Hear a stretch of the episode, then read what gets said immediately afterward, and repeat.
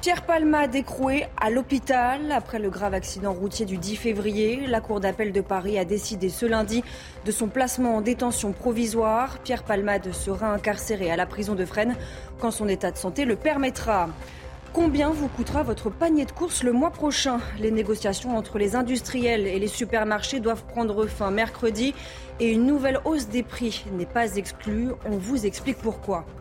En Ukraine, la situation devient de plus en plus compliquée à Bakhmut. Ce sont les mots de Volodymyr Zelensky au moment où l'artillerie russe pilonne le Donbass. Dans l'est du pays, les rescapés des bombardements survivent dans les ruines. Les armées sont immobilisées par la boue et s'affrontent à coups de canon. Enfin, nouvelle victoire de la douceur en juillet. Angers reste première au classement des villes et villages où il fait bon vivre en France. Dans le top 3, deux villes du Pays basque. Les grandes métropoles, elles, ne séduisent plus le reste du classement dans ce journal.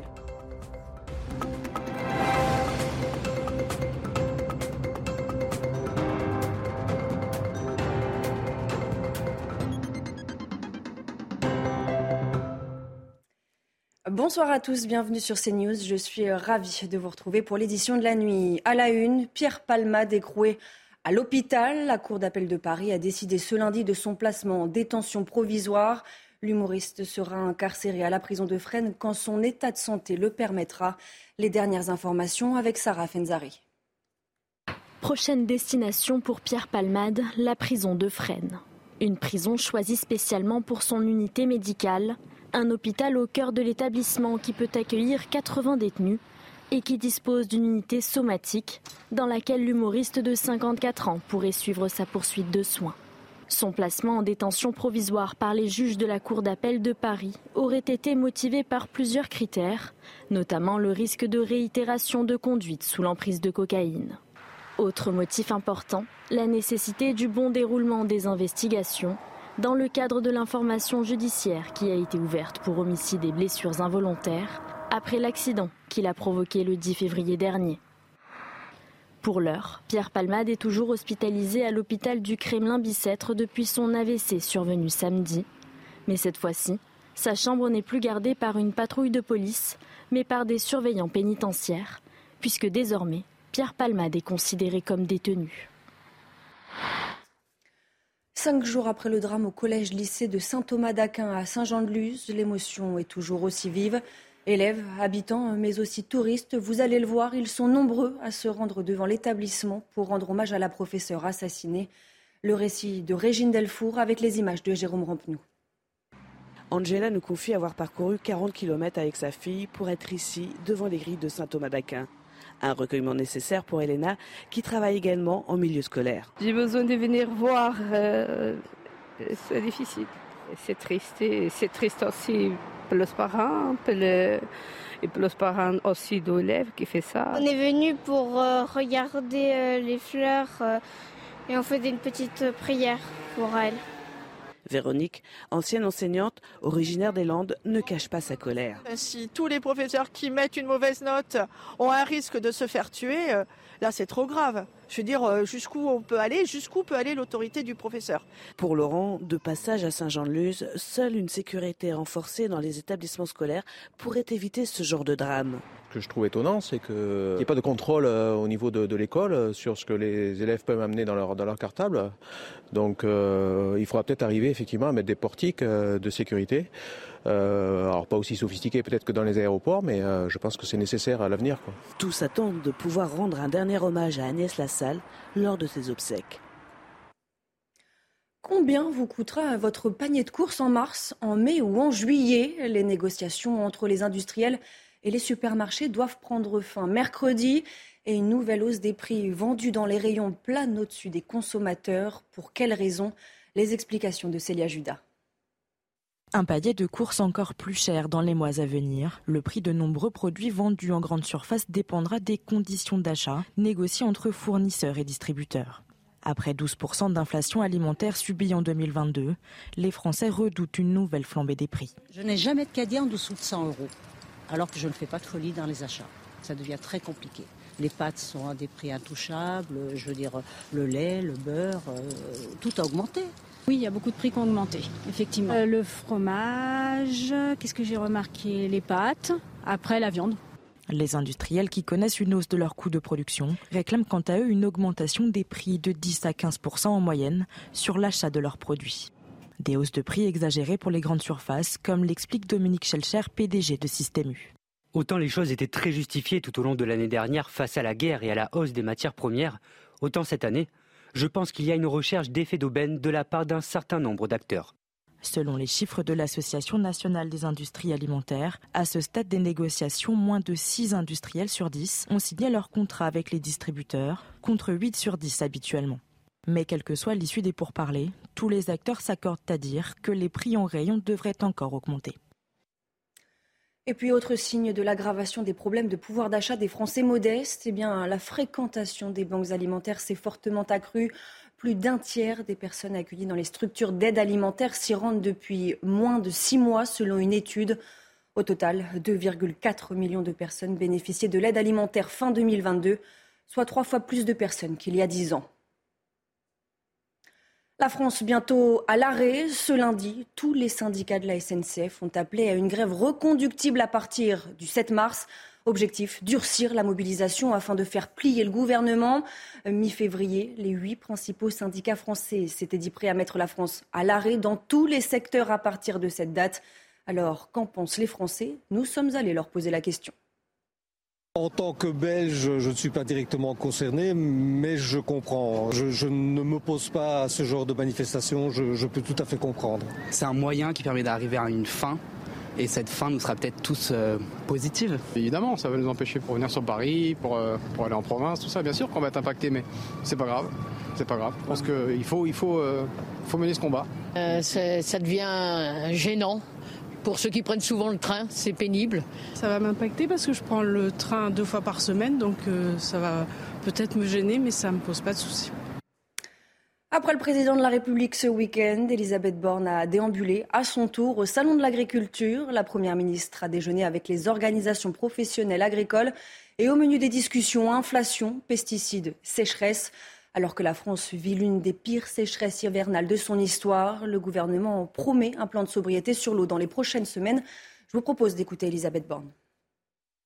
Je ne peux pas vous dire ce qui va se passer dans les prochaines semaines. Simplement, on souhaite vraiment anticiper ne pas gâcher, gaspiller de l'eau aujourd'hui dont on aura besoin demain. Et c'est le sens de la mobilisation des préfets. Et puis plus globalement, bah, tout ça nous montre l'importance d'avoir un plan global pour euh, réduire euh, les fuites dans les réseaux, pour que chacun s'engage dans des démarches de sobriété. Et c'est l'ensemble de ces éléments que je présenterai au cours du mois de mars. Mercredi, Emmanuel Macron euh, doit donner le coup d'envoi de sa tournée dans quatre pays d'Afrique centrale. Le président de la République a détaillé ce lundi les ambitions politiques qu'il entend promouvoir avec le continent africain et notamment la présence des effectifs militaires tricolores. Écoutez. En aucun cas, je ne laisserai le sacrifice de nos militaires être à nouveau entaché du même amalgame et en aucun cas, je ne laisserai se reproduire cette situation où, par un engrenage de déresponsabilisation et de substitution, la France devient le bouc émissaire idéal. Pour éviter la répétition de l'histoire, il existe une autre voie que nous poursuivons désormais depuis six ans. Une autre voie qui consiste à ne pas réduire l'Afrique à un terrain de compétition ou de rente et à considérer les pays africains comme des partenaires avec qui nous avons des intérêts et des responsabilités partagées. Et au fond, de bâtir une nouvelle relation équilibrée, réciproque et responsable.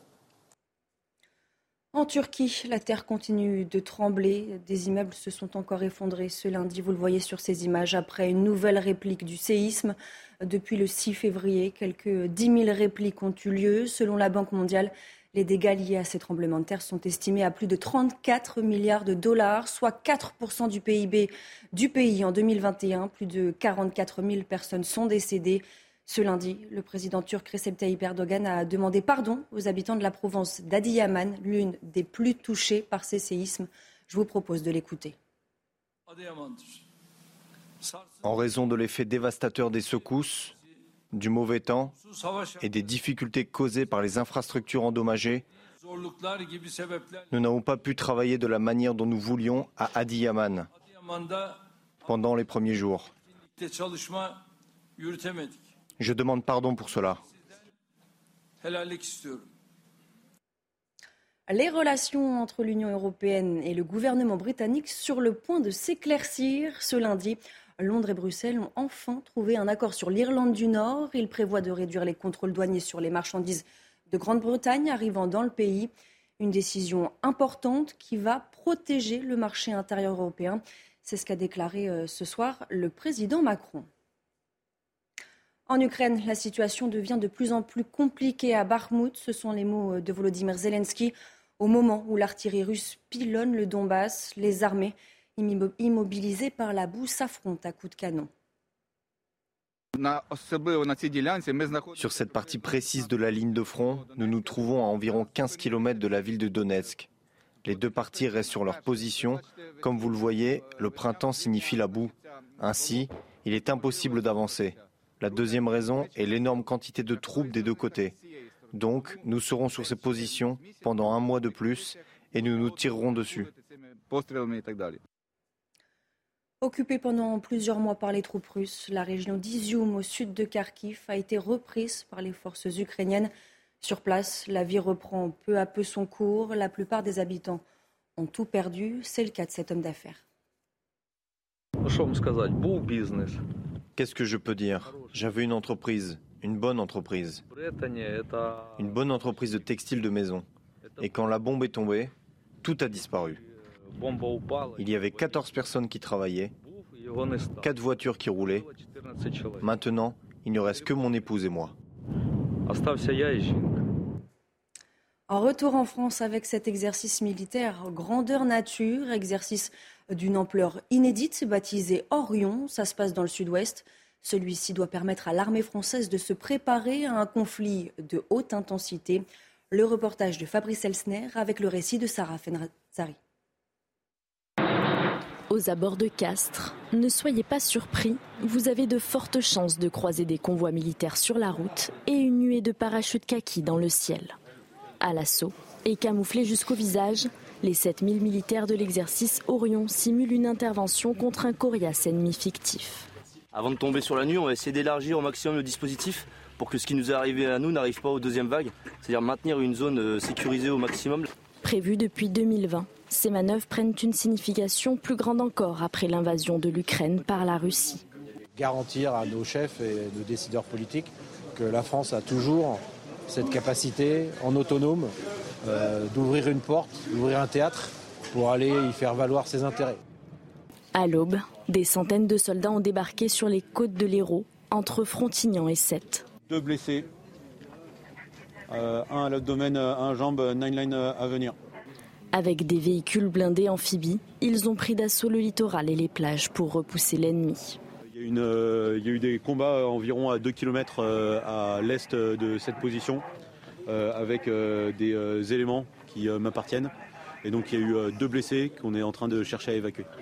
Au printemps, une deuxième séquence de l'exercice Orion prévoit la simulation d'un affrontement aéroterrestre de haute intensité avec le déploiement de 12 000 militaires dans le nord-est de la France. Son nom, James Bond, ça ne changera pas. Son histoire, par contre, a été réécrite à l'occasion du 70e anniversaire de la sortie du livre de Ian Fleming. Les 14 volumes des aventures de l'espion vont ressortir au Royaume-Uni au printemps avec, vous allez le voir, plusieurs changements. Alors, pour quelles raisons Michael Dos Santos nous dit tout. James Bond a trouvé plus fort que lui en la personne des Sensitivity Readers. Ces relecteurs, qui traquent les mots jugés choquants pour notre époque, ont censuré plusieurs passages des aventures de l'espion britannique. Fini le mot nègre et autres références à caractère raciste sur les Africains et Afro-Américains des années 50 et 60. Désormais, les lecteurs de l'œuvre de Ian Fleming liront le barman au lieu du barman noir. Dans le livre Vivre et laisser mourir, certains passages ont pu largement été coupés, comme quand James Bond entre dans un club de striptease du quartier d'Harlem à New York. Bond pouvait entendre le public haleter et grogner comme des porcs devant l'abreuvoir. Il sentait ses propres mains empoigner la nappe. Un passage qui est devenu dans l'édition 2023. Bond pouvait sentir la tension électrique dans la pièce. Étrangement, les références à la communauté asiatique, au viol ou encore à l'homosexualité ont été maintenues. Un choix visiblement assumé par l'éditeur. Nous avons examiné différents mots ratios dans les livres et avons fait le choix d'en supprimer une partie ou de les remplacer par des termes équivalents et mieux acceptés de nos jours. Cette polémique surgit quelques jours après la réécriture des passages du livre Charlie et la chocolaterie. Le Premier ministre britannique Richie Sunak et d'autres hommes politiques du pays s'en étaient d'ailleurs inquiétés. Si vous cherchez l'endroit où il fait le plus bon vivre en France, ne cherchez plus la réponse à Angers pour la deuxième année consécutive. La préfecture du Maine-et-Loire devance Bayonne et Biarritz. Le reste du classement avec Célia Judas, Mathilde Ibanez. Nouvelle victoire de la douceur angévine. Angers reste première du classement des villes et villages où il fait bon vivre, tandis que Bayonne et Biarritz, qui profitent d'un climat favorable toute l'année, viennent compléter le top 3. Entre océan et montagne, le Pays basque à la côte. Le village de Guétari remporte, lui, le palmarès des communes de moins de 2000 habitants. Une place bien méritée pour les Guétariens. Je suis très heureuse à Guétari, ouais, bien sûr. Ce serait difficile de ne pas l'être quand on a la chance de vivre comme ça, euh, aussi près de l'océan et avec la montagne qui est tout près.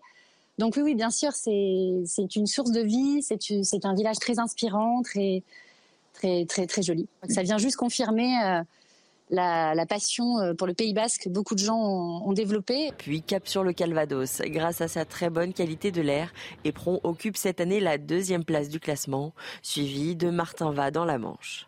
Pour départager les 34 800 communes françaises, près de 200 critères avec pour la première fois l'intégration de la protection de l'environnement et la prise en compte à l'échelle communale des statistiques de sécurité de nouvelles modalités qui expliquent en partie l'absence de grandes métropoles dans les premières places du classement. Tout de suite le journal des sports. Et on commence ce journal des sports avec du football. Ce mardi, le comité exécutif de la Fédération française de football se réunit. Un COMEX qui s'attend à voir son président Noël Legrette démissionner, accusé de harcèlement moral et sexuel et accablé par un audit. Le Breton devrait passer la main après 11 ans et demi passé à la tête du foot français. Les explications de Mathilde Espinas. Une fois encore, le siège de la Fédération française de football sera l'objet de toutes les attentions ce mardi matin. C'est là que Noël Legrette, président en retrait, devrait annoncer sa démission, comme le laisse entendre Jean-Michel Aulas dans une interview accordée à l'équipe. J'ai senti, même si ça lui en coûte beaucoup, qu'il veut faire passer l'intérêt de la fédération avant le sien. La démission de Noël Legrette, dossier numéro un du comité exécutif. Mais si le Breton prend tout le monde à contre-pied et choisit de rester, trois scénarios pour le pousser au départ. Une démission de la moitié des membres du COMEX provoquant une nouvelle élection, la tenue par la haute autorité du football d'une assemblée générale ou la commission de discipline et de radiation du comité national d'éthique. Si Noël Legrette choisit bien de se retirer définitivement, Philippe Diallo continuera d'assurer l'intérim à la tête de la FFF jusqu'à la prochaine Assemblée fédérale en juin. Autre dossier épineux à gérer au cours de ce COMEX, le cas Corinne Diacre. La sélectionneuse de l'équipe de France sera-t-elle toujours sur le banc des Bleus lors du mondial australien dans cinq mois? Depuis l'annonce du retrait de la capitaine Wendy Renard, l'affronte prend de l'ampleur contre la nordiste. Plusieurs joueuses cadres ont-elles aussi décidé de renoncer au maillot bleu. On fait le point avec Romain Aran. C'est plus qu'un pavé que Wendy Renard a lancé dans la mare. En annonçant son retrait de l'équipe de France vendredi, la capitaine des Bleus, rejointe par Diani, Katoto, Mbok et Moroni, a voulu frapper un grand coup.